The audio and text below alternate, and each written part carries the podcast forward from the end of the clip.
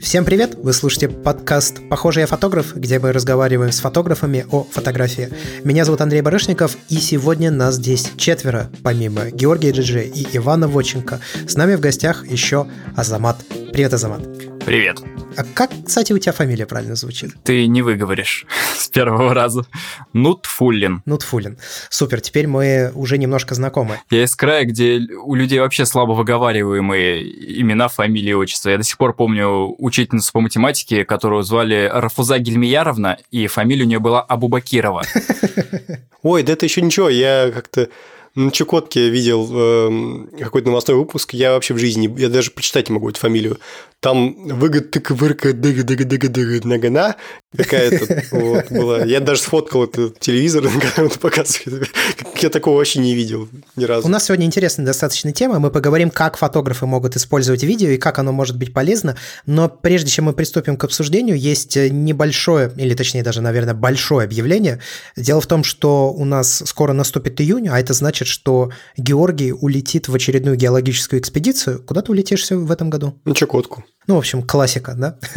Георгий улетит на Чукотку, и мы закончим наш сезон подкаста. Второй сезон подкаста «Похожий фотограф» подойдет к концу.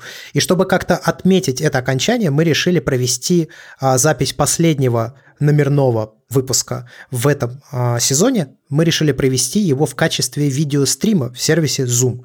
И мы проведем его в ближайшую субботу – то есть это 30 число в 20 часов по московскому времени. Следите за нашими социальными сетями. У нас есть Твиттер и у нас есть Инстаграм. Все ссылки на них указаны в описании к этому выпуску подкаста. Ссылка на нашу трансляцию будет опубликована в этих социальных сетях. Как мы вообще видим себе этот э, формат? Мы сделаем приблизительно то же самое, что было в лайве МГУ. Только к сожалению, в связи с обстоятельствами у нас сейчас нет возможности собраться вживую, поэтому будем проводить это онлайн. То есть мы соберемся все вместе, расскажем какую-то тему, ответим на вопросы аудитории. Вы можете задавать свои вопросы на почту pivsobachkaberdicast.com и также вы уже сможете задавать свои вопросы после того, когда мы расскажем основную тему непосредственно в самой конференции. Так что присоединяйтесь, я думаю, будет интересно, пообщаемся и отпразднуем, отметим завершение второго сезона подкаста и останемся в ожидании третьего. Азамат, расскажи, пожалуйста, немножко о себе. Вот мы просто, когда приглашаем гостей, я не знаю, ты слушаешь наш подкаст или нет, мы всегда немножко знакомимся, чтобы люди понимали, кого они слушают. Я подкаст ваш начал слушать не с самого начала, но первый сезон, по-моему, залпом послушал вообще. Что о себе сказать? Я занимаюсь видео, занимаюсь видео лет так с 19, наверное, по образованию телевизионный режиссер, Работал на двух телекомпаниях локальных и республиканских, работал в рекламном агентстве. Сейчас, в общем, что называется, фрилансер. Но ты, соответственно, работаешь с видео? Да, конечно. А что делает видеооператор? Снимает видео, очевидно. Ну, тут, как сказать, я и снимаю, я и монтирую, я сам крашу. Все это разные профессии, но я как бы и ставлю, снимаю, и режиссирую, и монтирую, и крашу, и за звуком слежу. Такой универсал. А что ты снимаешь в основном? В основном ну, рекламу, как бы, что еще? Я стараюсь не брать все локальные истории, такие семейные, свадьбы, еще что-то. Я не беру это категорически. Ну, просто не люблю. Ты не хочешь это видеть в своем портфолио или тебе просто не нравится этим заниматься? Я не понимаю этого процесса в принципе. То есть э, я понимаю, что это такая же репортажная съемка по своей сути, но у меня с, самим восприятием свадьбы просто проблемы. Что больше всего нравится из того, что ты сказал? Ты красишь, ты снимаешь, ты то, все. А что больше всего нравится? Вот на чем бы ты хотел специализироваться, если бы у тебя, ну, скажем так, была такая возможность? Слушай, ну вообще я рассматриваю возможность перейти полностью в цветокор. Это такое достаточно медитативное занятие, хотя в целом мне нравится все из этого. А на что снимаешь? Я сейчас снимаю на Z6. Так, оптика? Z6, 2470 четверка. И в связи с тем, что систему не так давно сменил, больше оптики я пока не обзавелся большим количеством. А было что? А было, из личного у меня было 650, но я мало его использовал в съемках, потому что тогда я еще работал в агентстве, и поэтому там была уже своя техника. Была Sony FS700, был второй пятак, какая-то пачка линз, там уже полностью оснащено все было. Слушай, ты едва ли не единственный оператор, который мне знаком, который снимает на Nikon. Как так вообще вышло? Ну, слушай, я посмотрел на модель, выбор на самом деле не такой большой сейчас в этом сегменте. А, с одной стороны, это A7 III, который берут все вообще, но я придерживаюсь э, того, что инструментом должно быть очень удобно пользоваться, а я очень много снимаю с рук. Соответственно, я взял Sony A7 III в руки и понял, что пользоваться ей просто-напросто неудобно, не говоря уже о всей любимой структуре меню Sony и так далее. Более, наверное, логичный выбор это был бы сейчас э, Fuji X-T3 за счет своего 10-битного видео. Но опять же, просто-напросто не лег в руку. Z6, ну, она легла в руку, она меня полностью устраивала по характеристикам, она меня устраивала своей ценой, своими комплектами, так скажем. Ну, то есть тот же Kit 2470 меня вполне устраивает. Это был самый логичный выбор из того небольшого количества вариантов, которые сейчас есть. Мне кажется, Ваня что-то хочет сказать, да, прям по поводу A7 III. Я бы в этом подкасте занимался арбитражем Sony A7 III, если бы мне Sony занесли денег. Бесплатно я это делать не буду. Поэтому если услышите, что я активно топлю, то знайте, Sony занесли. Sony, знайте, надо занести. Прервемся на рекламное сообщение от спонсора этого выпуска подкаста, сервиса заказа такси City Mobile. Сейчас непростое время, и хоть государство начинает постепенно отменять режим самоизоляции, нам все еще нужно сохранять меры предосторожности. Носить маски и перчатки, выдерживать дистанцию между друг другом и так далее. Иначе эпидемия, к сожалению, может разгореться вновь. И это относится не только к обычным людям, но и к различным компаниям. Для общей безопасности Citymobil запустил сервис доставки, поставил перегородки между водителем и пассажирами в салонах автомобилей, выдает водителям защитные маски и антисептические салфетки, причем антисептические салфетки получают в том числе и пассажиры, бесплатно перевозит медиков и волонтеров. Также Citymobil бесплатно перевозит доноров крови, благодаря которым удалось собрать уже более 6525 литров крови. Вы можете прочитать обо всех мерах безопасности, которые предпринял Citymobil, на специальном сайте. Ссылка на этот сайт будет в описании к выпуску подкаста. А если вы представляете некоммерческую организацию и вам нужна помощь, то на этой же странице вы сможете заполнить специальную форму и получить помощь от сервиса. Ну и для наших слушателей Citymobil предоставил промокод BORODA. Все надо набирать на латинице. Промокод BORODA даст скидку в 30 рублей на 10 первых поездок или доставок. Переходите по ссылке в описании к этому выпуску подкаста и оставайтесь здоровы. Давайте приступим непосредственно к теме этого подкаста – видео для фотографов. Я здесь, наверное, передаю штурвал Ване, потому что из нас троих основных ведущих видео снимает в основном только Ваня. Ну и Азамат в качестве приглашенного гостя. Дополнять. Мы пошли, короче, да, давайте, пацаны. Да, давайте, пока, пацаны. Идите, проявляйте там пленки. Слушай, ну у меня на полном серьезе гораздо лучше получается снимать видео на смартфон. То есть вот настолько лучше. Вот на 850 у меня вообще не получалось никак. Но ты же понимаешь, что ты жертва вот этого вот всего, когда люди покупают там зеркалку и такие, у меня на смартфон лучше получается. Просто надо потратить какое-то время, чтобы эта вот чаша весов перевалилась, и ты понял, Слушай, что... когда я снимаю на D850, у меня такое ощущение, что я жертва какого-то паралича, а не э, возбуждения, потому что настолько все получается трясущимся, корявым и убогим. Когда я снимал на Z6 для обзора, видео пробное для себя, у меня гораздо лучше получалось, мне проще все это давалось. Там все-таки и стап играл роль, и автофокус э, через этот живой э, экранчик вполне меня устраивало. Я понимаю, что true видеографы там в основном крутят все пальчиками, но вот я не тру, и, соответственно, мне на Z6 довольно легко было видео снимать. А вот на 850 я просто смотрел, что у меня реально получается, и я не мог вообще ничего снять. Нет, реально телефон получается замечательно по сравнению с тем, что уходило на зеркалку. Кстати, Замат, а ты крутишь вручную фокус или ты доверяешь автофокусу Z6? Тут зависит от шота. То есть, если это статика, я ее один раз отбился вручную, или автофокусом отбился и потом его отключил. Если это динамика, то опять же зависит какой кадр. Если я что-то снимаю с рук, я иду, то, как правило, проще довериться автофокусу. Но это все очень сильно зависит, опять же. Если это какой-то большой проект, под который я уже арендую оптику и так далее, то проще взять уже follow фокус и проще взять себе просто-напросто фокус пуллера. Ну вот тут, кстати, придется, получается, наверное, прыгать по а, нашему плану, так как тут просто напрашивается о том, что вот это вот само движение фокуса в кадре, это как раз твой элемент сторителлинга.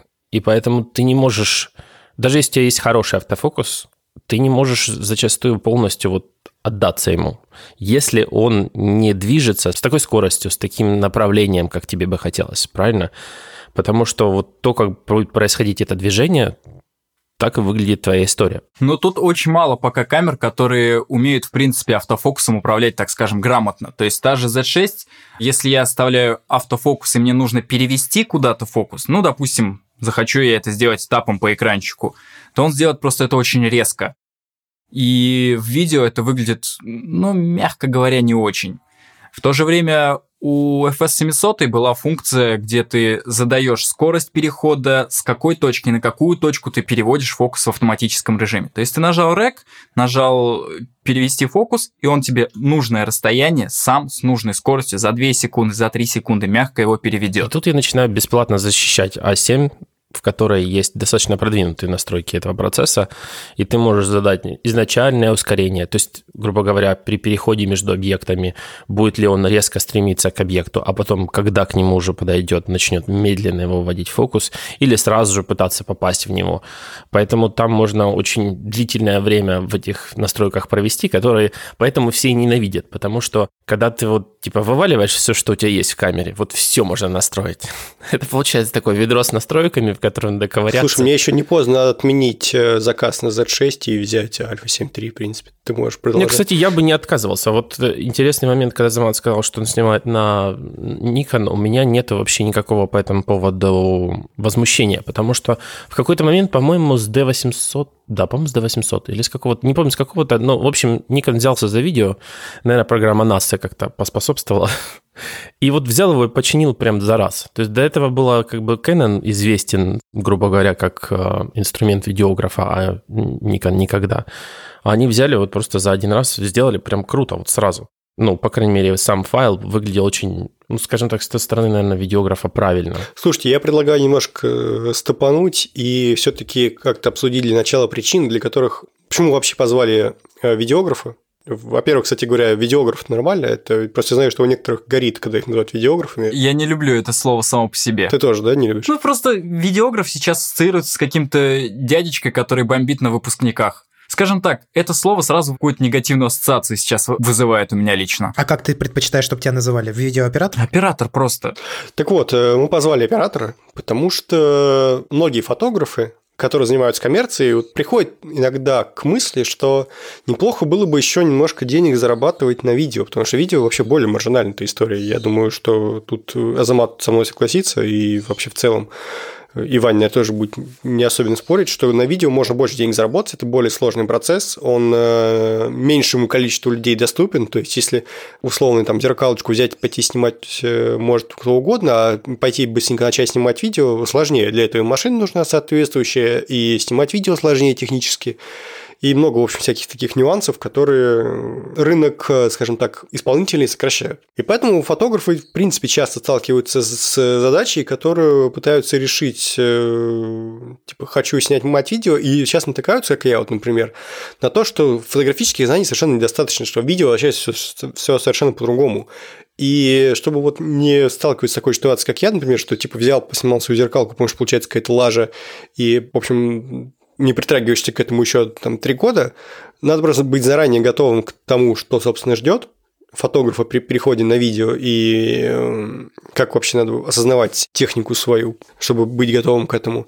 Ну, собственно, поэтому мы и позвали оператора, чтобы подготовить тех фотографов, которые хотят попробовать видео, к тому, чтобы снимать сразу нормально и не разочаровываться в этом процессе. Ну, слушай, я немножко нерелевантный в этом плане пример, потому что я не занимался фото, и снимать видео на фотоаппарат стал буквально года 3-4 назад. Я до этого все время использовал только профессиональные камеры, то есть сначала дивикамы, битакамы еще успел поснимать немножко, и потом уже такие камкодеры. Но в этом как раз и крутость того экспириенса, потому что, ну, например, я не снимал на pro камеры. Я как бы много о них читал, много знаю, но мне бы хотелось попробовать, но мне не было такого возможности. То есть Весь мой путь я всегда проходил на фотоаппаратах, которые получили возможность снимать видео.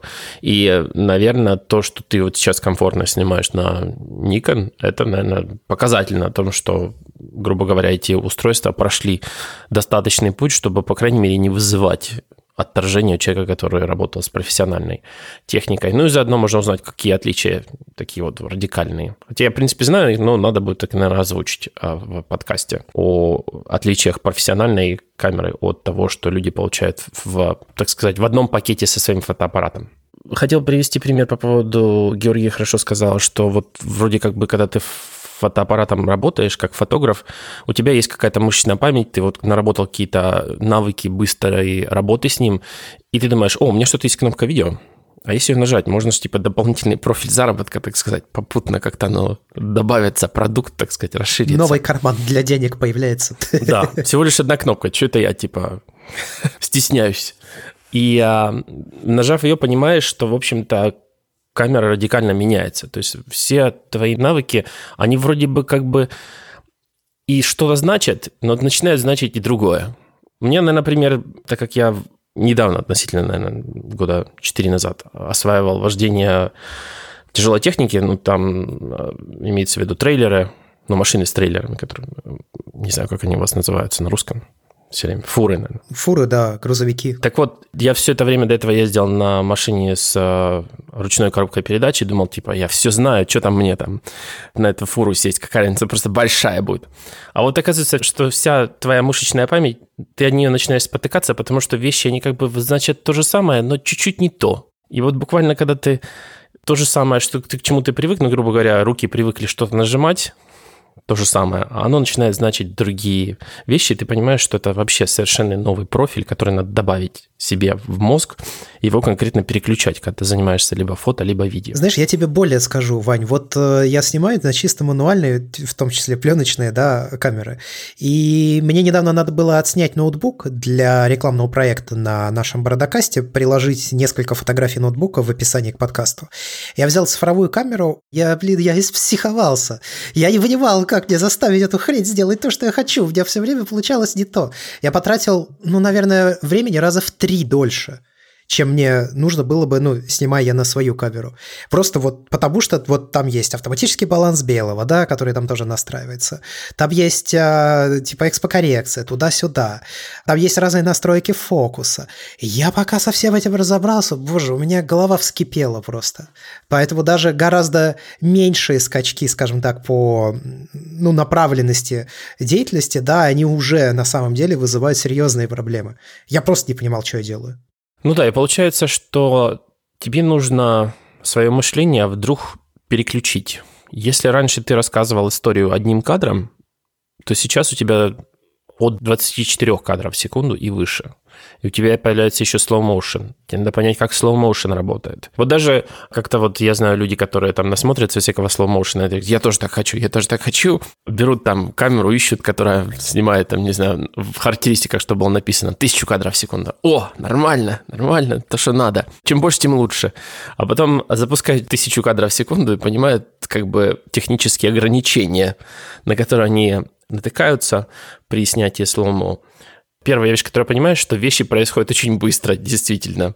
И как бы надо очень действительно готовиться к ним, прежде чем их начинать снимать. И вот вопрос триггера, когда нажать даже кнопку записи при съеме слоумо, это особая система, которую можно углубиться, изучить. Есть некоторые инструменты даже, а, которые позволяют запустить процессы съемки именно в момент а, запуска этого, там, например, не знаю, взрыва воздушного шара или прочего. Ну, слушай, вообще все делают намного проще. Делают просто от обратного. Пишет камера просто-напросто в буфер и записывают с последней там N секунд.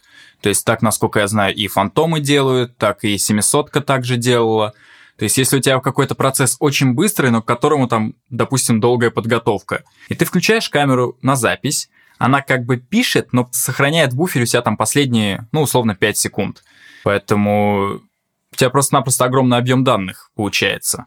Те же тысячи кадров в секунду с условием там битрейта, ну, допустим, ты в RAW пишешь, то есть это какие-нибудь фантомы, и когда у тебя один кадр весит 20 э, метров и больше, 20 мегабайт имеется в виду, И, соответственно, просто-напросто используют, идут от обратного. Ну, это как правило. Давайте, прежде чем мы перейдем к ну, различным техническим особенностям съемки видео, а мы немножко ну, такие более общие темы обсудим, в которых я еще могу принять какое-то участие.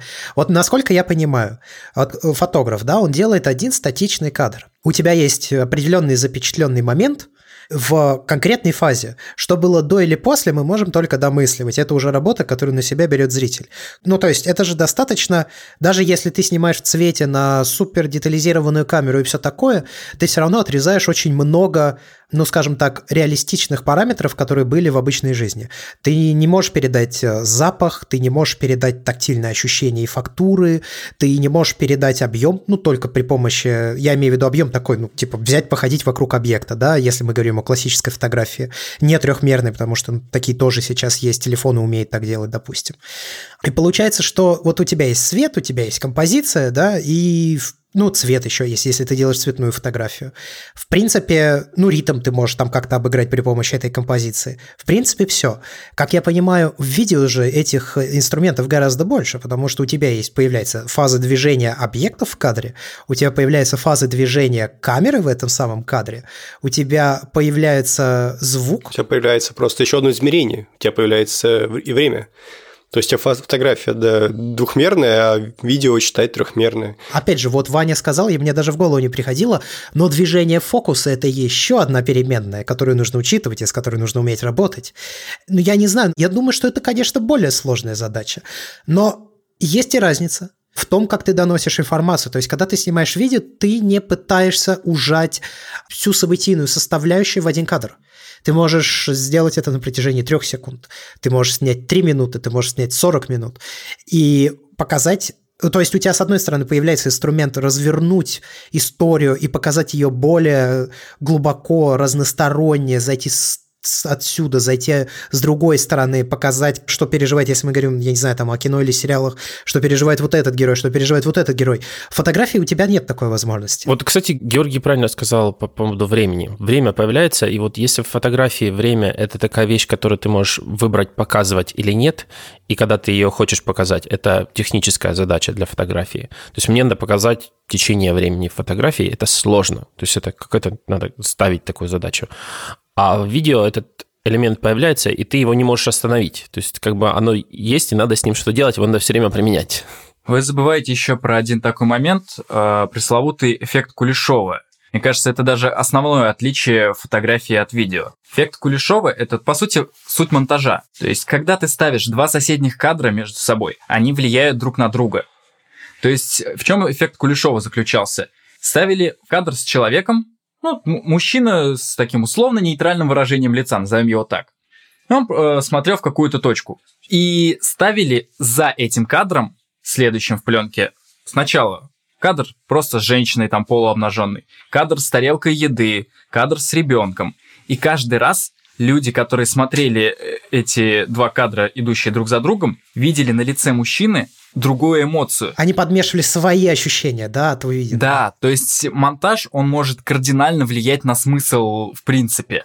И по сути у нас появляется э, три основных отличия фото от видео. Первое это добавление движения, движение камеры, движение объектов в кадре и так далее. У нас добавляется такое выразительное средство, как звук, и у нас добавляется монтаж. Это, на мой взгляд, три основных вообще отличия фото от видео. Ну, наверное, первое, что может перенести из э, навыков человека, который снимает видео, фотограф, это секвентирование как раз. Вот ты то, что сказал, эффект Кулешова. Если ты выстраиваешь некую серию кадров, то этот же эффект будет выражен и здесь. Ну, ты поставил две ряда фотографий, они уже совершенно начинают по-разному друг на друга влиять. Ну, в зависимости от того, что там показано. В сущности, да. Сразу Павлова вспоминается. Да-да-да. Можно сказать, что в таком случае фотограф, получается, как бы немножко движется в сторону видео, если он начинает выстраивать серии. Когда ты несколько фотографий подряд публикуешь, одни друг на друга влияют. Ну да. Но если фотография – это такой неочевидный, скорее, инструмент, то есть это инструмент, о котором надо знать, его надо применять, то в видео, наверное, это инструмент, который нельзя, наверное, избежать. Но только если ты не пишешь одним кадром. То есть вот просто одним погнал. Ну, слушай, это вообще элемент, который, как ни странно, до многих э, доходит не сразу. Это прям неочевидная вещь, как ни странно, получается. Я часто замечал, что есть какие-то фотографы, которые там начинают снимать видео под какой-то конкретный проект. Один из таких э, проектов, которые в голову приходят, не знаю, может кто-нибудь помнит, истерическая литература, он, кажется, назывался, hysterical literature, что-то такое. Простите, мой английский, блин. А не, я не знаю, о чем речь. Я тоже не знаю. Я не знаю. Я не помню, как звали фотографа, Суть была в том, что он порноактрис сажал читать книги. А, все, я понял, да. Все такие, порноактрисы. А, точно. Я все еще не знаю. Все среагировали на триггер порноактрисы. Я вспомнил видео, где стоя читала книжку, вот я помню. Сразу заметно, кто кого больше запомнил. Так и что там было? Где скачать, лучше скажи. На ютубе. Это, как ни странно, лежит на ютубе. Так, отлично. А, Суть в том была проект, что просто сидит одна девушка в каждой серии и читает книгу. А, Только она при этом сидит еще на какой-то секс-игрушке, что-то там, какой-то вибратор был или что-то в этом роде. И почему было очень сильно заметно, что это снимает фотограф? Потому что у него камера абсолютно не меняет ни положения, нет монтажа как такового. С одной стороны, это там и не слишком требуется, но ты смотришь, и каждый кадр выглядит как фотография. А это плохо? Это другое. Потому что вот смотри, когда вспоминают великих э, всяких операторов, типа того же Диккенса, например, как их хвалят обычно, говорят, у него каждый кадр как фотография. То есть вот хоть распечатывай, на стенку вешай. К этому не стремятся операторы? Или это просто одно из только свойств их э, характеризующих? Это сильно зависит от задачи же. То есть, когда мы снимаем порно-звезд, нам не надо да, к этому? Но когда мы снимаем вот такой проект, когда все внимание зрителя должно быть сконцентрировано на одной точке. Он не должен отвлекаться ни на движение камеры, ни на переключение планов, когда у него все внимание сконцентрировано только на одной точке. И по сути, эта видеозапись э, представляет собой просто ожившую фотографию. Она не несет иного повествовательного эффекта, кроме как эмоции на лице актрисы той же и того, что она э, говорит. Ну, понятно. Ну, то есть не используются возможности, которые предоставляет видео как таковое, как э, инструмент. Да. Не, но с другой стороны, если человек не умел в этот инструмент, как бы здраво себе давал от- отчет, что я сейчас могу монтажом даже все дело это испортить, то это правильно так играть безопасно, скажем так. Слушайте, а вот что мы еще забыли. Когда я говорил о трех измерениях, есть же и четвертый звук. В зависимости от того, какая музыка играет, у тебя может быть разное впечатление от того, что ты видишь. Вообще, в принципе, не только музыка, и вообще, в принципе, любой звук. Интершум очень сильно влияет. А, Ну, то есть, что такое интершум? Интершум – это, по сути, окружающий звук. Его, как правило, отдельно отписывают. И то, что идет на фоне, это может быть не только же музыка, это тоже очень сильно влияет. Поэтому у интершума тоже есть свое настроение. Классный совет, наверное, будет для фотографов, которые начинают как бы свои первые шаги в видео. Надо понять, что звук очень важен. Он даже важнее картинки. Вот даже картинка может быть ужасная, но если звук классный, ее можно будет вынести. А если наоборот, это невозможно будет вынести. Поэтому вот максимально вложить все свое обучение в звук, то, как с ним работают во время записи видео.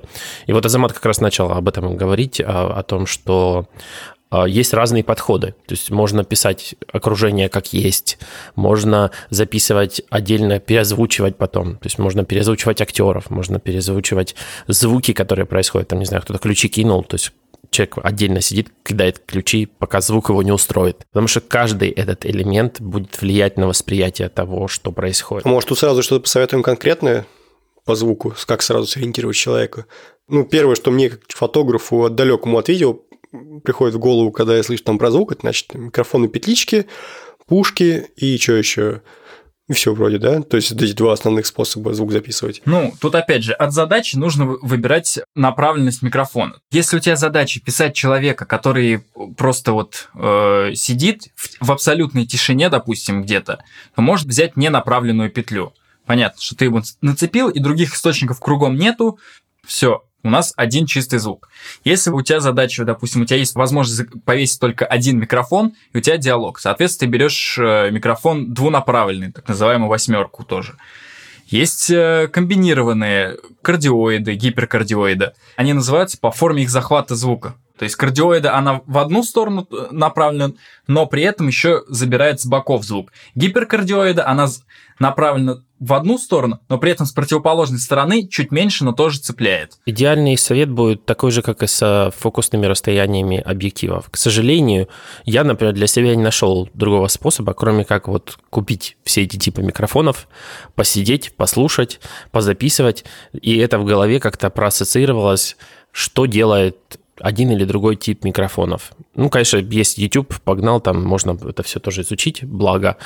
Но вот так, чтобы это отложилось у тебя, что ты берешь, приходишь в комнату, у тебя, скажем, интервью, ты смотришь на окружение и понимаешь, какой инструмент тебе здесь нужен, берешь его, или арендуешь, либо покупаешь, либо он у тебя есть по какой-то причине, и используешь, как и с фокусным расстоянием. Ну вот конкретный пример. И жена у меня ведет э, блог, ну, Инстаграм об орхидеях. Я подумал, что было бы прикольно, поскольку я весь такой из себя навороченный технофил, раз у меня столько всего есть, э, записать с ней видео. То есть, как она сидит э, в кресле и рассказывает какие-то там всякие советы об уходе за орхидеями. Ну и, соответственно, что ей по звуку вы бы посоветовали? То есть, вот такой сетапчик. Допустим, вот она сидит в кресле в комнате, и что вот на нее повесить или что на нее направить, чтобы было прям нормально. Если есть э, возможность взять э, стандартное решение, это Sennheiser EV100, 112, это дорогие радиосистемы петличные, повесил, забыл. Если, соответственно, хочется попроще, я лично чуть-чуть побольше заложил, чем просто петлю. Я взял петлю с двумя микрофонами. Чем это хорошо, что ты ее нацепил с двух сторон от рта, скажем так. Просто человек не имеет свойства поворачиваться влево-вправо. И, соответственно, вот даже сейчас я перед микрофоном сижу, я повернулся влево, сказал так, звук поменялся. Повернулся вправо, звук опять поменялся. И, соответственно, это упростит дело. Ну, представим условный вилсакомовский сетап. Человек сидит за столом, у него на столе вещи, которые он показывает, и поворачивается влево-вправо, когда что-то показывает, рассказывает. Соответственно, мы нацепили петличку на воротник, и две петли, соответственно, слева, справа, и все. Это самый простой сетап по звуку. Обычная проводная петля с двумя микрофонами. Все. Я добавлю о том, что всегда надо думать о том, как ты будешь синхронизировать этот звук в итоге. То есть, если у тебя есть возможность писать так называемой двойной системой, когда у тебя отдельное устройство, либо телефон, либо какой-то такой рекордер, пишет звук, вот, вот скажем, тоже петличка, конечно, и микрофон, это только одна из частей этого всего процесса. Вот эта петличка, она куда-то должна идти. Либо она идти должна обратно в камеру, и внутренняя система камеры записывает звук.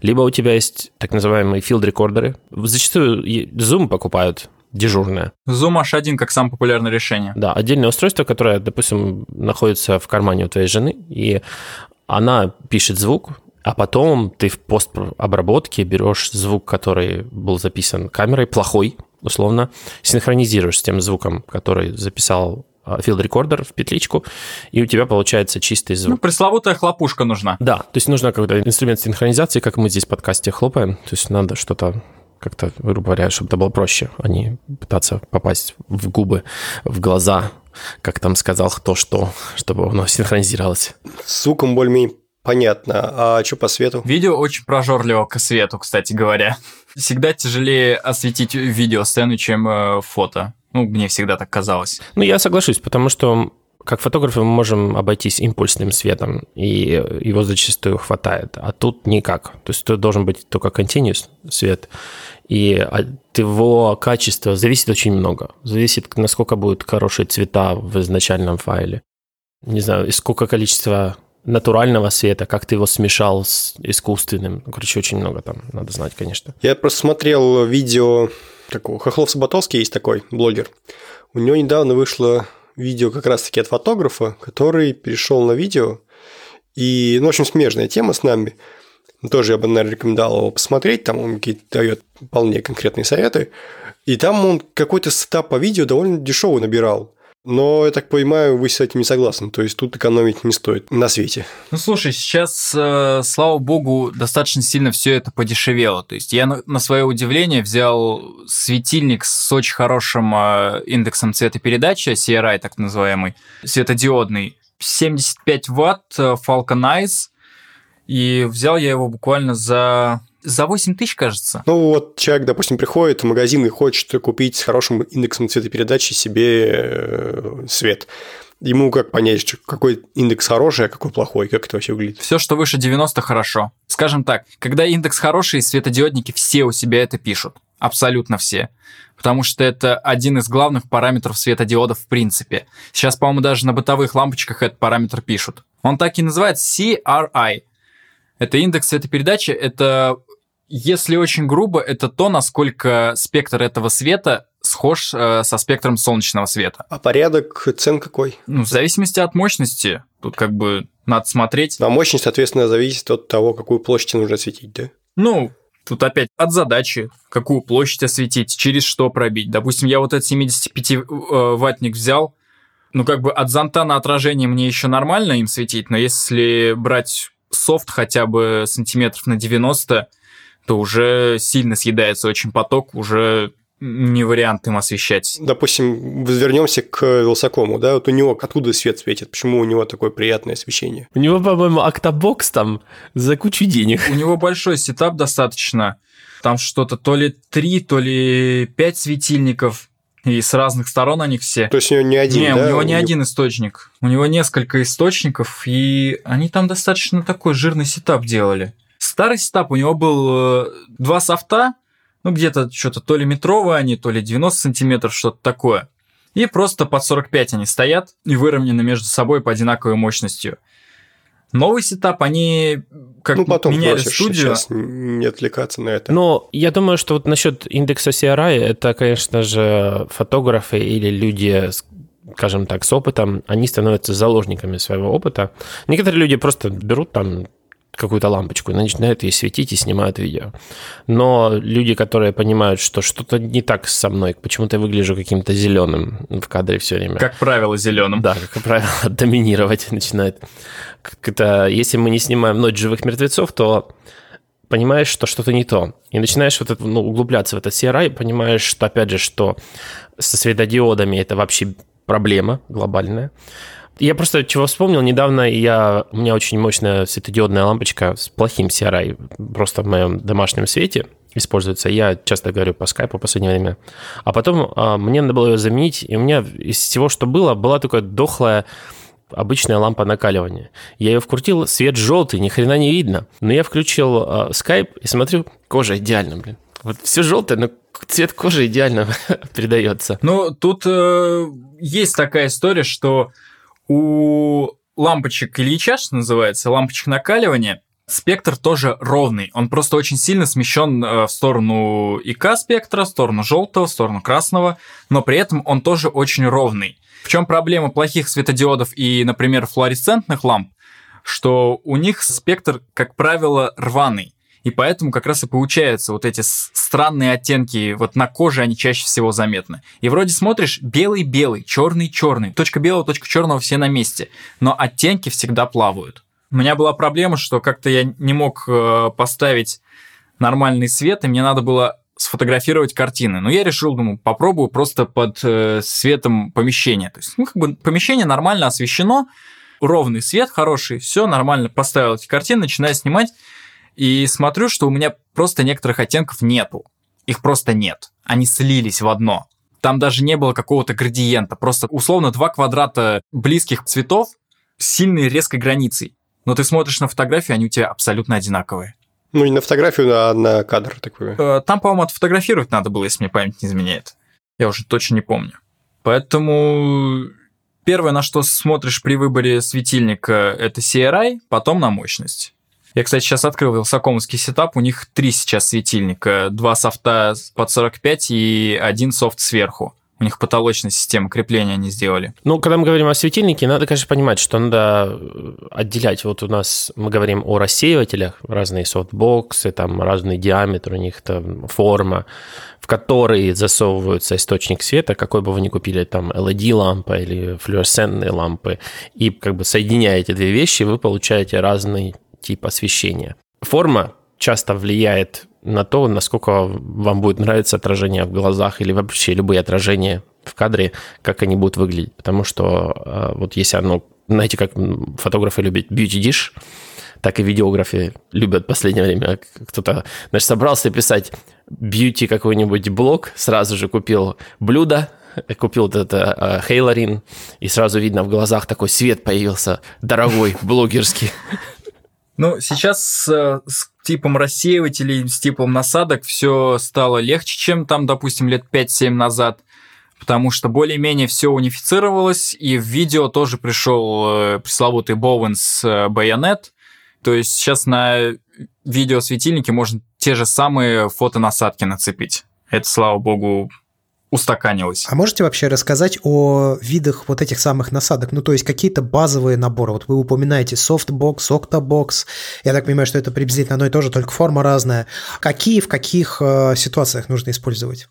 Это ведь и для фото тоже полезно.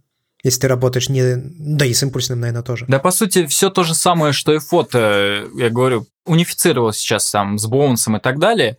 То есть, что основные насадки? Софтбокс и октобокс в принципе, да, если очень грубо, то это одно и то же, только количество граней разное. То есть октобокс, соответственно, 8 граней, софтбокс это 4 грани, как правило. Что там? Ну, те же самые зонты. Надо сказать людям, которые вообще не понимают, о чем это, это байонет еще в светильниках. То есть профессиональные светильники, у них есть вот эта вот резьба вокруг источника света. Ну, не, не резьба, это зависит, я не помню, как Боуэнс выглядит конкретно.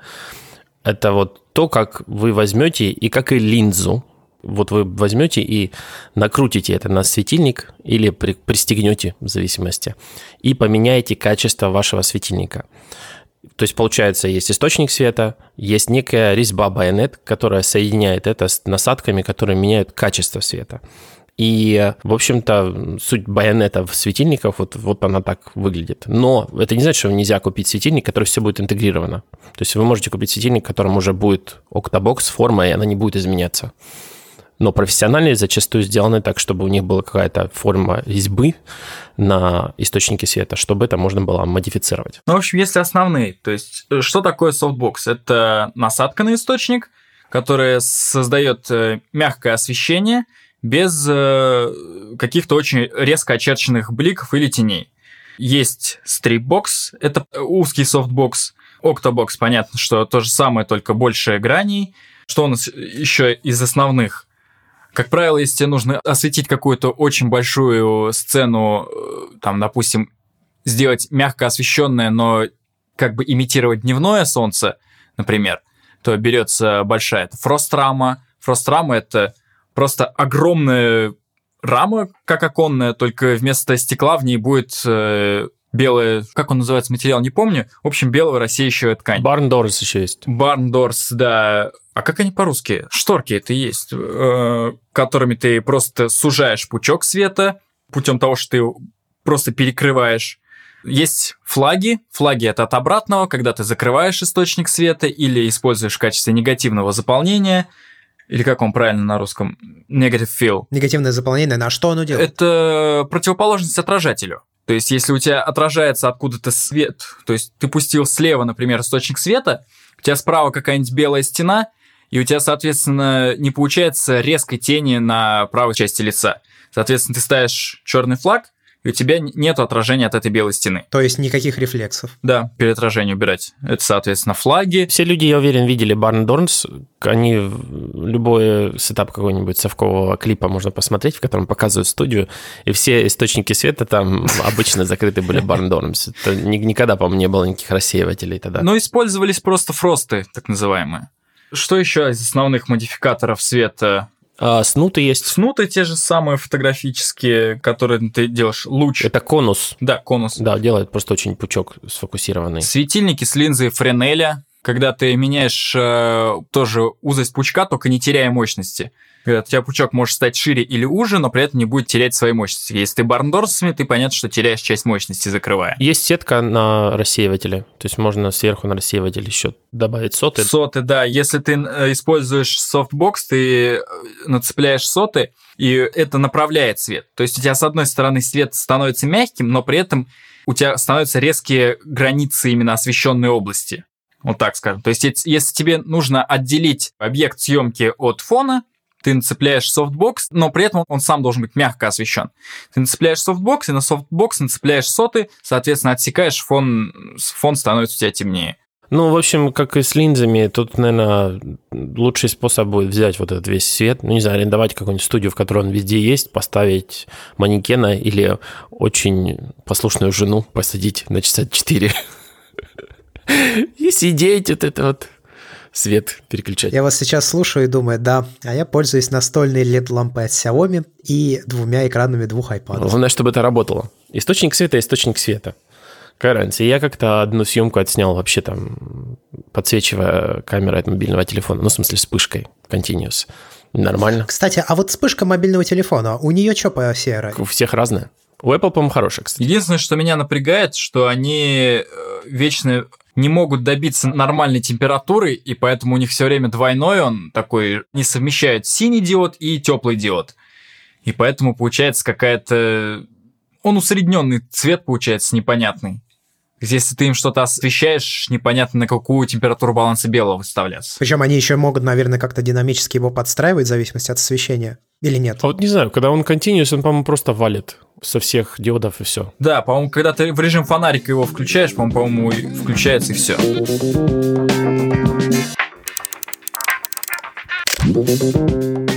Попробуем треугольник экспозиции о том, что он меняется, когда ты записываешь видео. То есть у тебя твой затвор, скорость затвора превращается тоже, кстати, в общем-то, в творческий инструмент с одной стороны, а с другой стороны ты теряешь возможность а, поглощать излишки света затвором. Ну, грубо говоря, мы вот выходим в солнечный день, и мы хотим открыть диафрагму пошире, то есть там хотим с размытием, с бакешечкой поснимать. И хотим еще motion блюрчика, да? Да. И, ну, до motion blur еще дойдем, но а, в смысле вот просто надо сильно ярко, все засвечено с открытой диафрагмой. Ты понимаешь, что фото ты можешь просто там поставить одну двухтысячную или восьмитысячную затвора, так вот, в видео такое не прокатит. Ну, как, по мне, я не помню, дают ли камеры 8000 ставить, но это изображение становится очень нервным. То есть, чем выше скорость того затвора, она должна как-то, вот, грубо говоря, синхронизироваться еще со скоростью кадра в секунду, которую ты выбрал. Писать там 30, 60 или 24. То есть это как-то должно, в общем-то, еще и масштабироваться. Ну, общее правило звучит так, что э, скорость затвора. 180 дегрей шадер это называется, или не помню. Да, правило 180 градусов э, обтюратора. Ой, ну это, конечно, киношный уже этот, кинопленочный, минуем это. В общем, у тебя выдержка должна стоять э, на уровне в два раза выше, чем твоя частота кадров в секунду. То есть, если ты снимаешь в трушных киношных 24 кадра в секунду, то выдержка у тебя должна быть 1,48 секунда. Чего, кстати, практически на всех камерах нет. Во всем это 50. Ну, потому что, как правило, 25 кадров в секунду снимают. Вот, и я вообще не понимаю этого, простите мое выражение, повсеместного дроча на 24 FPS. Что ну, нет у меня такого понимания, но, возможно, я просто не снимаю кино. А разница заметна? Ну, типа, между 25 и 24 кадрами. Все, кто верят в разницу, да, замечают. Она есть, она достаточно слабо заметная, но я просто не думаю, что она э, стоит того. Есть стандарты, утвердившиеся уже стандарты. Первый стандарт – это то, что кино снимается на 24 кадра в секунду. Второй стандарт – это то, что в странах Европы, в странах бывшего СССР – и, по-моему, в большей части Азии стандарт 25 FPS. 25 FPS пришел из того, что выдержка нужна 1,50. Выдержка 1,50 пришла из того, что у нас в розетках 50-гигагерцовый переменный ток. Вот так все пришло. А какая связь вообще между розеткой и... Как свет мерцает. Например, попробуй сними монитор на 1,60 на видео. Освещение, да. То есть свет же мерцает с частотой 50 Гц и поэтому, когда ты начинаешь не попадать затвором в этот свет, ну, ты начинаешь видеть мерцание света, грубо говоря. Потрясающе, никак не подумал. Да. На экране полосы появляются. Я точно это знаю, потому что я пробовал снимать экран смартфона на видео. Или, например, если у вас стоят не дай бог, конечно, никому снимать, но флуоресцентные светильники в, э, в здании, в котором ты снимаешь на них тоже это очень заметно. Да, там такая конкретная полоса черная получается на кадре, через кадр идет. Да, ну она не черная, она такая просто разной яркости получается по кадру. И она еще ползет бывает. Ой, я помню в начале нулевых рекламу, когда там кодировали 25-м кадром. Ну, все, человек видит 24 кадра в секунду, а 25 кадров это типа тебя зомбируют или гипнотизируют. Сейчас слушаешь про все эти игры, там 30 кадров в секунду, 60 кадров в секунду, нужен, да. 144 герца мониторы, да. А где же меня зомбируют? Кстати, я по поводу вот того, что мы видим, что мы не видим. Глаз человека видит, я не помню, я ресерчил эту тему, и даже в какой-то момент материал на эту тему писал у нас на сайте, а мне было интересно. Наш глаз видит что-то вроде, если не ошибаюсь, 80, э, ну там переменное на самом деле значение от 70 до, если не ошибаюсь, 90 или 100 Гц. А почему вот этот 1,24 это взялась? Потому что когда изображение, которое проецирует э, зрачок, э, попадает на сетчатку, есть некая инертность. Оно не сразу как бы исчезает с этой самой сетчатки, оно держится на ней приблизительно как раз одну 24 секунды. Но это не значит, что если у тебя там повышается или, условно говоря, понижается раскадровка по скорости, то ты не видишь разницы. Ты ее видишь, просто немножко, ну, иначе обрабатывается информация, вот и все. Это та проблема, с которой сейчас столкнулись шлемы виртуальной реальности, потому что им нужно показывать изображение в большой развертке, чтобы тебя не укачивало. А для большой развертки тебе нужно, соответственно, чтобы у тебя железо выдавало ну, необходимое количество кадров в секунду. А так как у тебя два как бы экранчика в каждом шлеме, то тебе нужно выдавать, условно говоря, не там, ну, например, не 140 кадров в секунду, а получается в два раза больше, потому что у тебя должен комп справляться с значением в два раза большим. Такого нет пока, особенно если учитывать, что еще тебе нужно выдерживать разрешение достаточное. И по этой причине как раз людей укачивает. Большое количество людей укачивает в шлемах виртуальной реальности именно из-за того, что а. не хватает разрешения, и б. не хватает как раз э, количества кадров в секунду. Ну и, в общем, получается, добавляется здесь элемент э, ND-фильтров, который надо тоже осваивать. Грубо говоря, когда вы снимаете с огромным количеством света, его приходится понижать непривычными для вас там затворами, а именно использовать какие-то а, модуляторы в плане там, на линзу вешать какой-нибудь э, затемняющий фильтр. Ну там.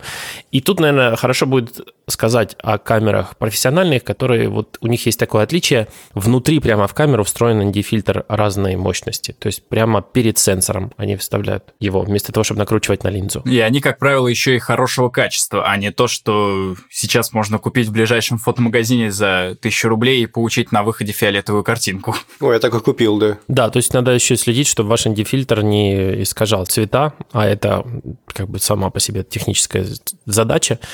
И, наверное, поэтому, ну, опять же, Шазамат, поснимав, наверное, про камеры, вот скажет, кроме ND-фильтра встроенного, чего еще обычно не хватает, когда вот снимаешь про камерой и типичным фотоаппаратом сейчас? Не хватает uh, юзабилити. Как правило, фотоаппараты, они сильно меньше, и поэтому просто-напросто элементы управления не там, где их было бы очень удобно расположить. Uh, не хватает XLR входа, категорически не хватает. Что такое? Это вход для профессиональных микрофонов. Такой, как правило, трехпиновый, бывает пятипиновый, но, как правило, трехпиновый в камерах встречается. Ну, в общем, для подключения профессиональных микрофонов. Соответственно, к XLR входу он также не хватает так называемого фантомного питания, которое требуют микрофоны. Не хватает зачастую с аккумуляторами, зачастую бывает проблема. Мне, конечно, хватает сейчас, но если я пойду какую-то прям жесткую репортажку снимать или вести трансляцию, то очень хочется какой-нибудь огромный V-mount аккумулятор, который размером с мой нынешний фотоаппарат, который будет работать себе часов 8, и я этого даже не замечу. А у тебя для Никона такой вообще существует? Э, можно при, э, сделать эту болванку для батарейки и на нее уже выводить нужное питание. Надо сделать отсылку в V-mount. Люди тоже, которые только начинают с видео, у аккумуляторов есть тоже свои типы креплений. И вот в какой-то момент Sony прошлепала каким-то образом, по-моему, они сделали открытое крепление, я даже не помню. Ну, в общем, все начали использовать это крепление Sony V, оно называется V-mount. И любой там третьесторонний аккумулятор можно сейчас купить вот в этом V-mount, и кто-то может даже там делать свои какие-то устройства с V-mount. Это круто тем, что ты берешь батарею и переставляешь ее между светом, между камерой, между какими-то своими приблудами, и все это использует один, грубо говоря, разъем батареи. Но, по-моему, этот V-mount, он, конечно, очень архаичный, очень престарелый, достаточно объемный. Нет. Два основных, V-mount и Gold Mount. Э, Gold Mount как раз архаичный достаточно. Э, Gold Mount – это два штыря просто таких э, диагонально расположенных на батарее. Это тоже, это, по-моему, Антон Бауэр аккумуляторы только ими пользуются. Других, по крайней мере, я не встречал. И соневские же F970 батареи тоже, вот как раз скорее про них Sony профукали так скажем, э, патент, потому что их сейчас все, кому не лень, лепят. Это вот три основных таких, которые в большинстве видеоустройств встречаются. TF970 аккумуляторы, V-маунты и Gold маунты. Ну да, то есть когда у тебя профессиональный сетап, то хотелось бы, чтобы батареи между всем были взаимозаменимы. И вот, в общем-то, эти маунты решают этот вопрос этот. А что по стабу? То есть я вот столкнулся с первое, с чем это что у меня все дрожит и дребезжит. Достаточно ли тебе стабов Z6 или какие-то дополнительные ты используешь для этого приблуды? Для статики и небольшого движения, условно, ну там 30 сантиметров рукой провести, мне хватает стабов Z6. И в принципе я мог и без стаба обходиться. То есть, когда мы говорим про старые ТВ-шные камеры, там понятие э, стабилизатор вообще не существовало. Там весь стабилизатор – это твое плечо. Ну, как бы и так жил. Ну, должен сказать, что со старыми камерами была меньше выражена эта проблема, потому что они до хрена весили, они находились на плече, и э, в общем-то, достаточно был стабильный сетап, если так подумать. То есть такого мелкой дрожи, такой там, ну, когда, не знаю, стреляют по оператору, они убегают, тогда можно было видеть, что кто трясется. Ну, скажем так, в статике там не было варианта просто тряски, потому что они были идеально отбалансированы. Тот же битакам, с которым я успел походить там где-то полгода, он весил э, в полной сборке, по-моему, то ли 10, то ли 12 килограмм и как бы ты его поставил на плечо, он идеально отбалансирован, тебе не грузит ни руку, тебя не тянет назад, и как бы я на очень длинных фокусных расстояниях, я даже не помню, какие там фокусные были. Просто вопрос тремора рук не стоял. То есть, как бы тремор рук 10 килограмм не сдвинет. Да. Здесь возникает у меня такой вопрос, чисто юзерский, наверное. А как вообще, Азамат, ты оцениваешь сейчас состояние смартфонов, стабилизаторов в смартфонах? И программная, и аппаратная в том числе. Проблема программной стабилизации в том, что она не может нормально скомпенсировать э, любую тряску. Кроме очень-очень мелкой, и если у тебя в кадре объекты условно расположены на одной плоскости. Потому что если у тебя несколько плоскостей существует в кадре, то ну, будет очень странное желе у тебя в случае, если мы говорим о программной стабилизации. Оптическая стабилизация, она, как правило, лучше срабатывает, намного лучше, но опять же, она сильно ограничена тем, насколько у тебя может ходить линза или матрица. Скажем так, если у тебя сильный тремор рук, и у тебя руки трясутся на сантиметр туда-сюда, то и это не спасет. Я бы подытожил ту тему, что любой внешний стабилизатор, механический, ну, такие вот как бы современные, которые DJI делает или кто-то, будет все равно лучше любой... Это как раз электронный. Я имел в виду, когда у него артикуляция какая-то есть внешняя.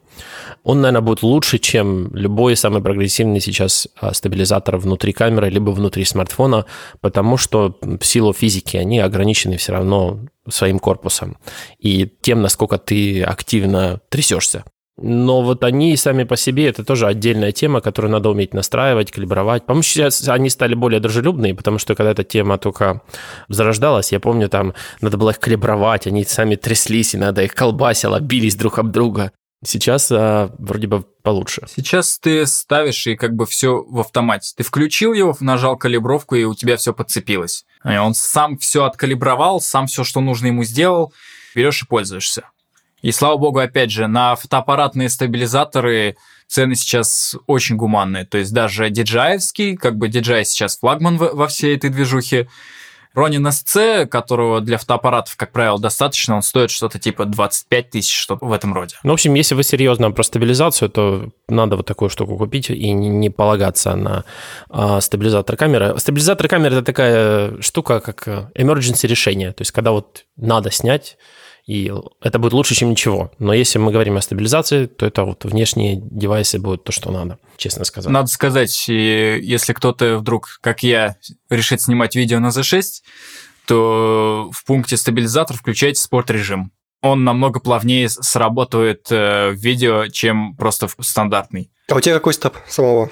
Я не пользуюсь мне в большинстве случаев просто не нужно. Поэтому я не увидел смысла себе его покупать. Ну да, стабилизатор это, это тоже как бы креативное решение. То есть, когда ты собираешься в свой кадр ввести много движения, ты либо покупаешь всякие слайдеры, ну, вам слайдеры умерли сейчас, с учетом того, что стабилизаторы вот такого уровня доступные стали, нету никакого смысла покупать отдельно слайдер. Не скажи, не скажи. Я отстал этим. В слайдерах есть смысл. Просто-напросто в том, что если, например, тебе нужно повторять кадр за кадром какое-то одно и то же движение. Ты это не сделаешь строго на руках э, со стабилизатором. Потому что ты в любом случае будешь чуть-чуть медленнее сдвинулся, чуть-чуть быстрее сдвинулся, и потом ты будешь на монтаже подгонять скорость перехода, скорость склейки к черту.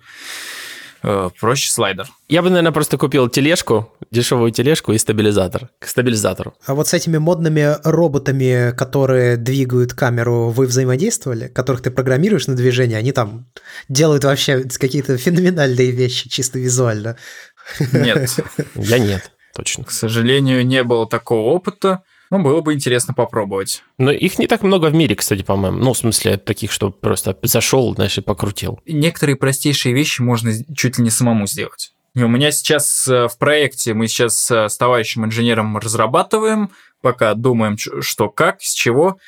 Мы хотим именно э, так, spinning rig он называется. То есть, по сути, это будет такая рука, на которой закреплена камера, который будет крутиться вокруг оси какого-то объекта. То есть мы ставим на, на какой-то стол объект, и камера у нас летает по кругу. Прикольно.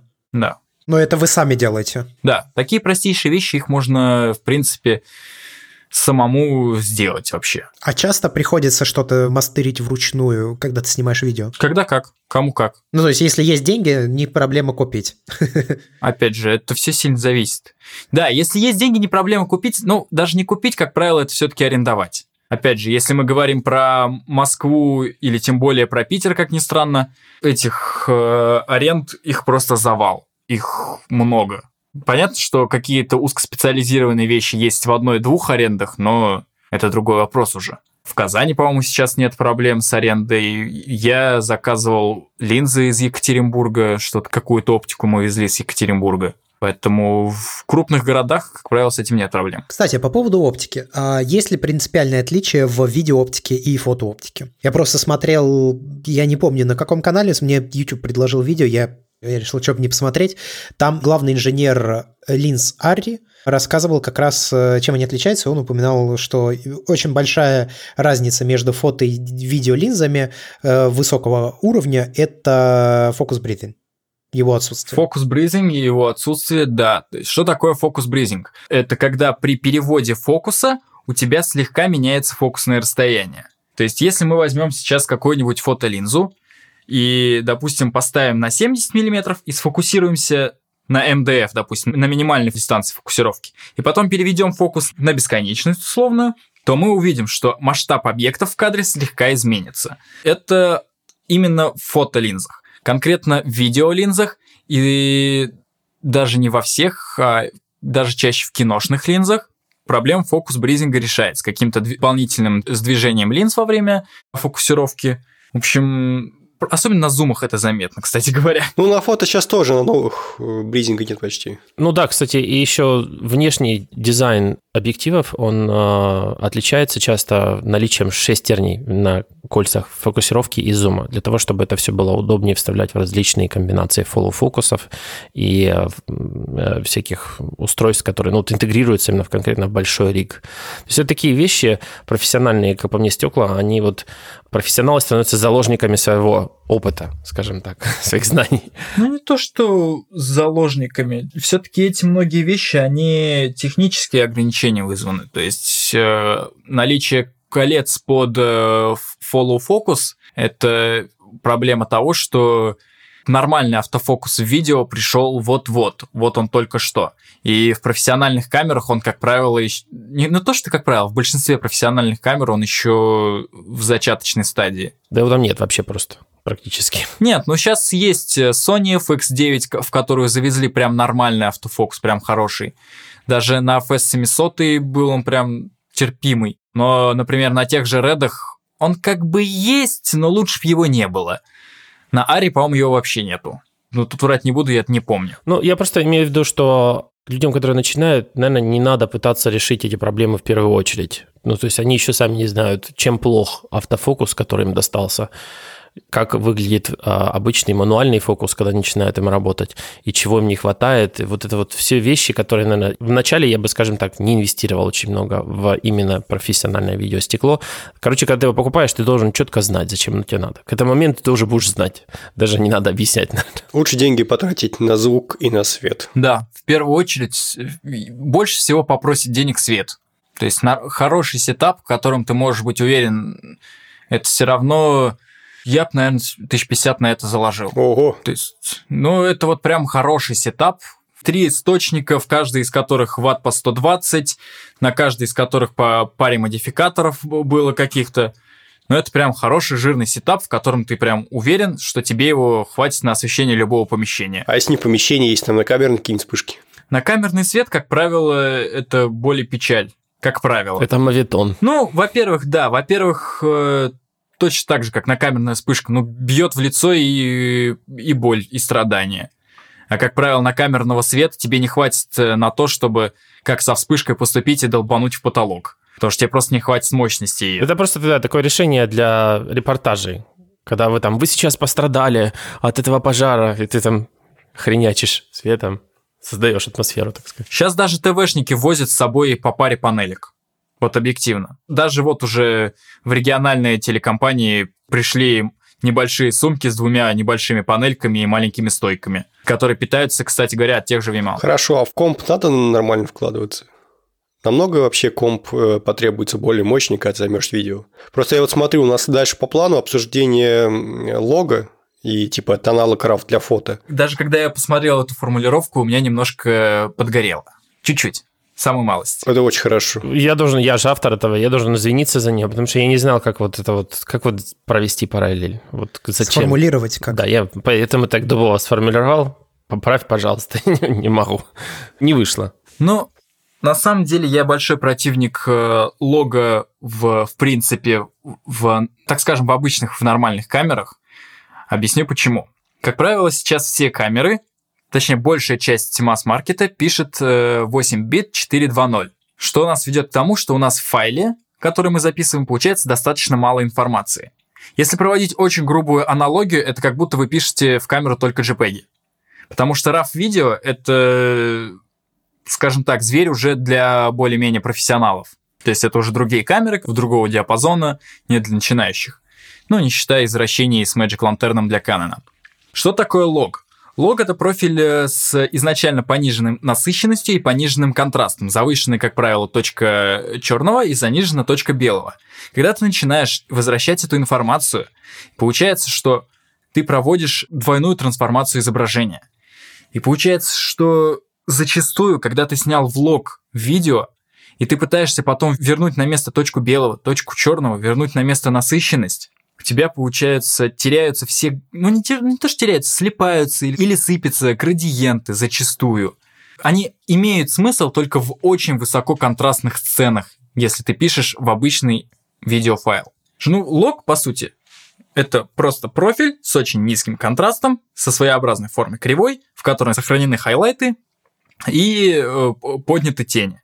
С одной стороны, в очень высококонтрастных сценах это спасает, в остальных всех видах это доставляет боль. Вытаскивание лога. В чем смысл лога в принципе? Это в том, что если ты снимаешь не в RAW, а в, допустим, прорез какой-нибудь формат, в котором есть дополнительные биты, откуда можно вытащить эти градиенты, откуда можно вытащить эту информацию, тогда да, тогда лог имеет смысл. Но повсеместно его применять я даже не знаю. Проще поставить просто с- с- профиль со слегка заниженным контрастом, слегка заниженной э, насыщенностью и подбирать уже. Вообще, как правило, сейчас есть выбор профилей уже даже стандартных, с которыми можно в принципе работать. В чем проблема стандартных профилей, там, типа, так и, и называется, как правило, профиль стандарт или профиль портрет, профиль пейзаж. Они, как фотопрофили, почему-то все время ну вот эта пресловутая цифровая резкость, я не знаю, как ее еще назвать. Картинка получается звенящей и очень неприятной на, на вид. Но есть почти во всех камерах всякие профили типа нейтральный или что-то в этом роде. И они уже дают терпимую картинку. Картинку, с которой можно уже спокойно работать, и тебе ее не придется сильно выкрашивать, как тот же лог. Поэтому я вот лично не могу согласиться с формулировкой, что лог — это аналог рава. Дубовая формулировку сделал, не- потому что я знал, что вот наткнусь на эти грабли, что есть еще ро видео тоже же. И у меня про лог тоже, же- я не любитель снимать влог, я так же, как и Азамат, любитель выбрать профиль, который вполне обычно можно найти в камере, который нормальный, адекватный, вместо того, чтобы вот мучаться с этим логом обычно. Лог, наверное, я вижу его применение в коммерции, наверное, или когда ты выработал какой-то свой определенный стиль изображения, вот ты вот только вот, знаешь, по одному виду цветов видно, что это ты. Вань, я тебе скажу, что у тебя в Sony есть замечательная гамма кривая, которая называется Cine 4. и тебе их будет вполне достаточно. Возможно, они со слогом 3 что-то еще сделали, э, что он не так сыпется, как и слог 2, например, но я уже после слога 2 не работал слогом. Ну вот я, кстати, не помню, на чем я снимаю. Я, по-моему, даже вообще на каких-то обычных профилях каких-то снимаю. Смотри гамму Cine 4. К самому профилю добавления какие-то делать. То есть их можно каждый еще три, три раза модифицировать, по-моему. Не помню, надо будет глянуть, что-то мне накрутил.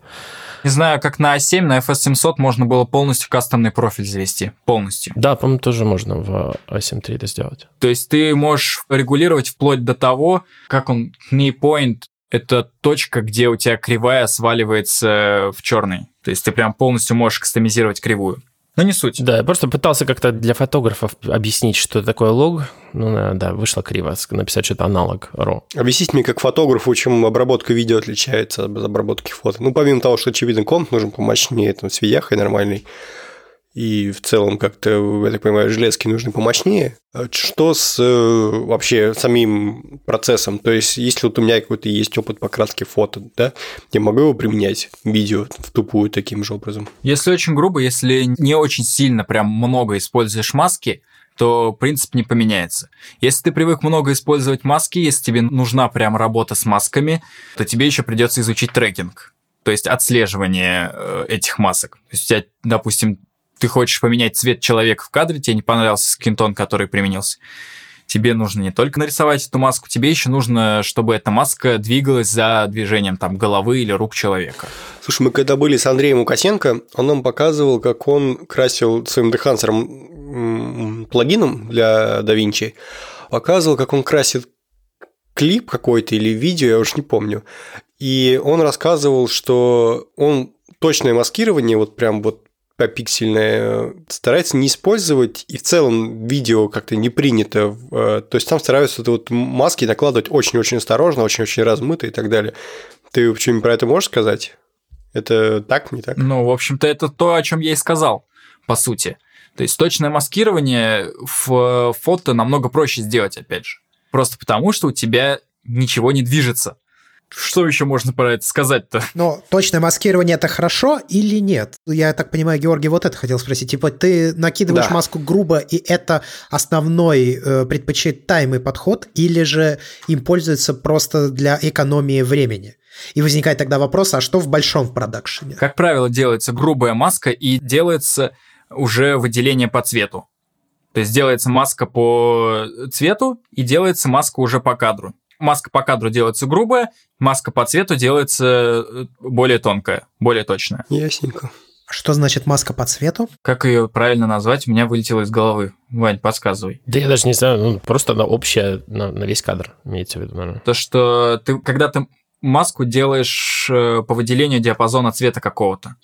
Господи, это даже в Lightroom есть, я забываю, как оно называется. Тон мэппинг? Да, да, да, да, да. Когда ты выделяешь какой-то цвет, и меняешь его. Какой-то спектр, короче, цветов, да, да или один цвет, да, он да. меняется конкретно. Все, я понял. Да. То есть это не по форме, не по объекту, а именно по цвету. Все, я понял. То есть, как правило, делается грубая маска уже по кадру, и делается уже маска по спектру, да. Слушай, а шумы на видео, они как-то более критичны, чем на фото? То есть я могу сказать, что на фотографии э, часто, в принципе, на шумы вообще можно забить, это как они особо портят, а на видео это как-то более на картинку хреново влияет. В видео гораздо более заметна сама проблема цифрового шума.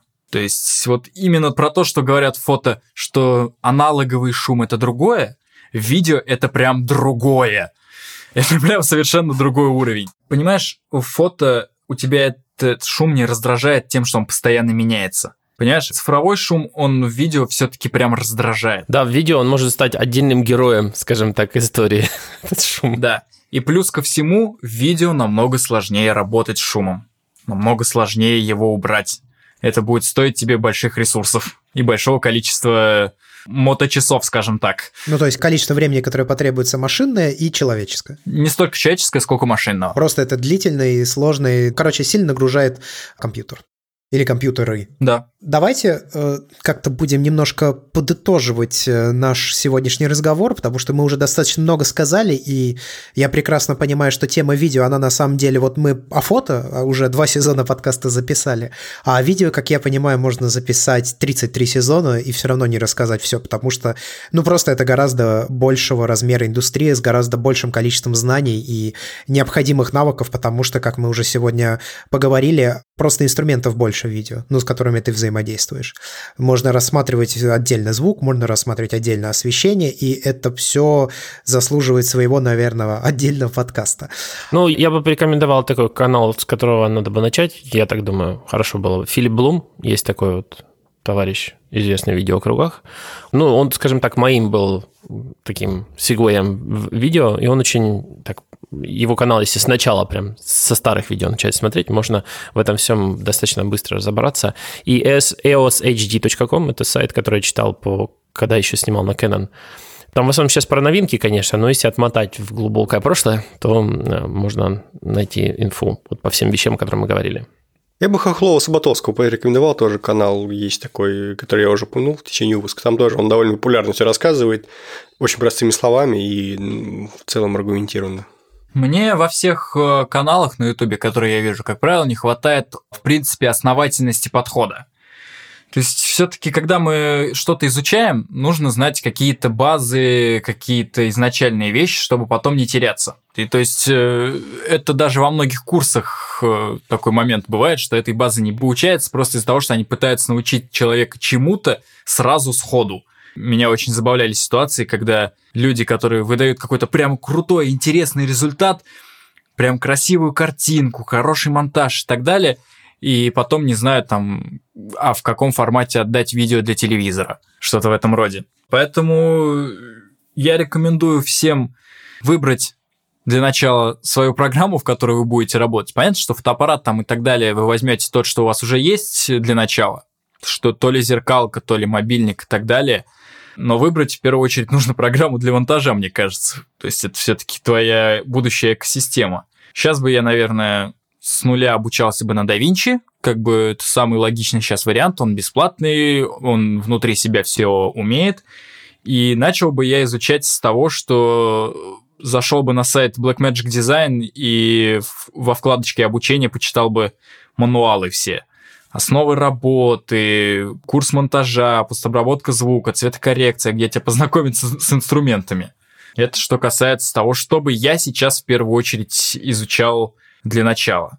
А во вторую очередь, что касается того, что нужно смотреть, ну, это самый правильный подход, что смотреть очень много кино. Очень много, безумно много кино. Столько кино, сколько никогда в жизни не смотрел. И, ну, наверное, я прозвучу банально, но старого кино. Я знаю, что это прям банальная-банальная история, но в старом кино можно э, увидеть все те же приемы, но в более простых моментах. Азамат, а можешь порекомендовать сразу? Вот, ну да, я не знаю, допустим, а, Бергман или Курасава, кого ты можешь порекомендовать из старого кино, чтобы вот понаблюдать за движением камеры, понаблюдать за построением композиционной, за движениями объектов в кадре. Опять же, все, я думаю, встречали упоминания гражданина Кейна, да, и кто там еще есть, Хичкок. Вот кого Кого посмотреть? Ой, я лично большой поклонник, никого не удивлю, наверное, Джима Джармуша. Его любят все хипстеры, наверное. Что еще? Ну, понятно, что нужно посмотреть какого-нибудь э, из Эйнштейна обязательно для понимания, для начала. То есть для понимания, с чего, с чего все, все начиналось. И читать, опять же, его аналитику, потому что он очень много писал. Он все-таки был не только режиссером, а еще и теоретиком кино. И он достаточно много объясняет, что и почему он делал. Кого еще посмотреть? Э, ну, Дзигу Вертова, человек с киноаппаратом, естественно. Филини всего, наверное, нужно смотреть. Ну, может быть, не всего, но хотя бы базовые вещи. Репетиция оркестров, на мой взгляд, безумно смешное кино. Но все же тоже классика, которую нужно посмотреть. Я небольшой любитель Бергмана, я небольшой любитель Тарковского. Тарковский для меня очень тяжелый просто режиссер, ну, тяжелый для восприятия. Хотя, что касается именно смотреть, именно как картинку, у него все кино прямо отличное. Что еще? Так, из западного, да, например, тот же гражданин Кейн. Я крепкий орешек люблю смотреть. А почему бы и нет? Отличное в своих каких-то решениях тоже кино. Ну, только ранние. Не то, что там уже в конце началось, а вот ранние, это, как по мне, там очень много с точки зрения а, какой-то прогрессивной операторской работы есть. Ранний Майкл Бэй, это тоже интересно. Ну да. Мне очень понравилась операторская работа в «Экстазе», но я не знаю, насколько это перекладывается на человека, который решил начать снимать. Мне кажется, что посмотреть, э, вдохновиться и удивиться можно, а вот как-то переложить на себя, мне кажется, ну вряд ли получится. Это все же уже требует достаточно высокого понимания того, как все это работает, как это проворачивать. Это из нового, если говорить. Знаешь, может быть, имеет смысл смотреть старое кино с точки зрения того, чтобы научиться, просто по той причине, что раньше были более простые технологии производства. То есть, знаешь, когда там тот же Майкл Бэй показывает там пролет через 20 этажей камеры с летящим в пропасть трансформером, ты это не снимешь. И непонятно даже вообще не совсем, как это сделано, да? И непонятно, как ты будешь это снимать. И с нынешним уровнем CGI ты не очень даже поймешь, где здесь CGI. В старом кино все-таки меньше было выборов таких историй, и многие кадры ты можешь повторить. Я, кстати, недавно посмотрел Якуба. Ну, я дефис Куба.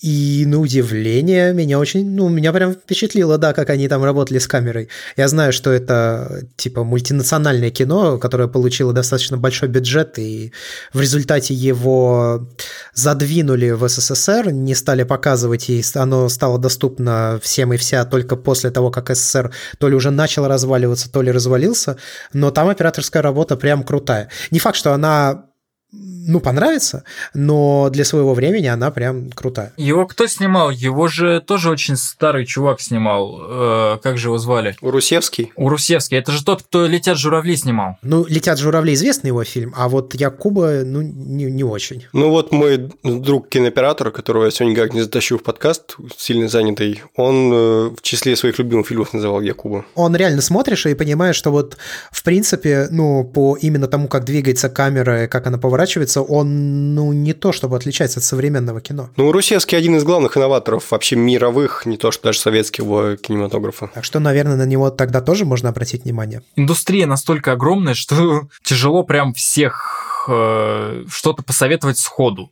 Это прям проблема. Ну, мы хотя бы над сделали, дали направление, в котором стоит копать, а дальше уже каждый сможет для себя решить, ну, какая стилистика нравится, да, куда углубляться, кого копать, кого больше изучать и так далее, и так далее, и так далее. Я сейчас прозвучу очень ватно и очень э, чересчур патриотично, но смотрите старое советское кино. Причем не то, что вот старое советское кино, Гайда и так далее, а именно действительно старое. Вот, кстати, да, не, сейчас э, вот этот тренд, когда его оцифровывают 4К, его прям заново можно оценить, так сказать. Я про еще более старое, которое еще никто не собирается оцифровать, потому что на него нет спроса. То есть того же Эйзенштейна, тот же броненосец Потемкин и так далее. Можно старое голливудское кино. Сабрина, например, тоже очень интересно снято в плане операторской работы. Вообще, старое кино вот имеет свой тот, э, как сказать, не знаю, назвать его шарму или еще как-то. Но именно учиться по нему лучше. Оно академичное. Да, может быть тоже. В нем много таких визуальных приемов, которые сейчас не встретишь, просто потому что они не стали популярными, например. Каких-то сложных приемов. Но при этом это не делает их э, ну, менее крутыми. Да. То есть, например, э, ты сейчас мало где встретишь э, такой прием, как двойная фокусировка. О, да, кстати, в старом кино это постоянно используют. Что это? Используется дополнительная специальная линза перед объективом. Такой фильтр, который пол фильтра есть стекло диоптрийное, а на половине нету, наполовину пустая. И это достигает того, что у тебя фокусировка есть и на дальнем плане, и на ближнем плане. То есть из последнего кино, господи, как же оно называлось? Побег из э, Притории очень активно использовалась. Ее всегда видно из недавнего того, что такого относительно не супер старого я пересматривал. По-моему, «Молчание ягнят» часто ее используют. Все, я понял, о чем речь. Молчание нет, просто смотрел.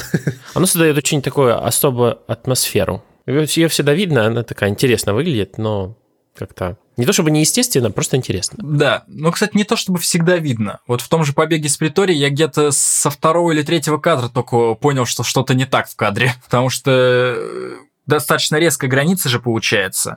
И, как правило, это маскирует тем, что ставят какую-то однородную плоскость в которой не очень заметный переход этот. В светотени можно спрятать, опять же. Да, да.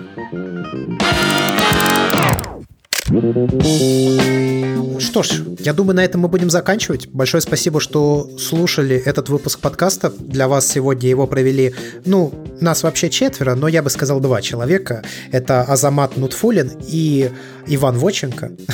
Я очень надеюсь, что получилось хоть насколько-нибудь информативно. Мне кажется, получилось информативно, но мне было интересно слушать.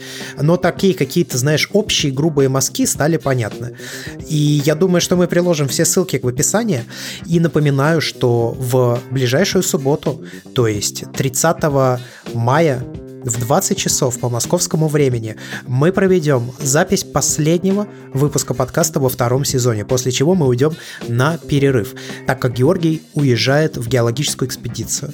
Я хочу заметить, что это будет не последний эпизод подкаста в нашем фиде потому что вот мы приведем запись в субботу, но вы услышите его, получается, только через где-то две недели, потому что у нас есть еще две записи, которые выйдут в фиде подкаста. Но если вы хотите принять участие в этой записи, поучаствовать в качестве зрителя-слушателя, то присоединяйтесь в наш Zoom. Ссылки мы опубликуем в наших социальных сетях, в Твиттере и в Инстаграме похоже фото. Ссылки на них, опять же, будут приложены в описании к этому выпуску подкаста. Ну и за этим все. С вами были четыре человека. Андрей Андрей, Георгий, Иван и Азамат. До скорых встреч. Пока-пока. Всем пока. Пока. Пока. as fast as you can. You're afraid that you won't like it, but you don't understand. One thing, my brother, I can tell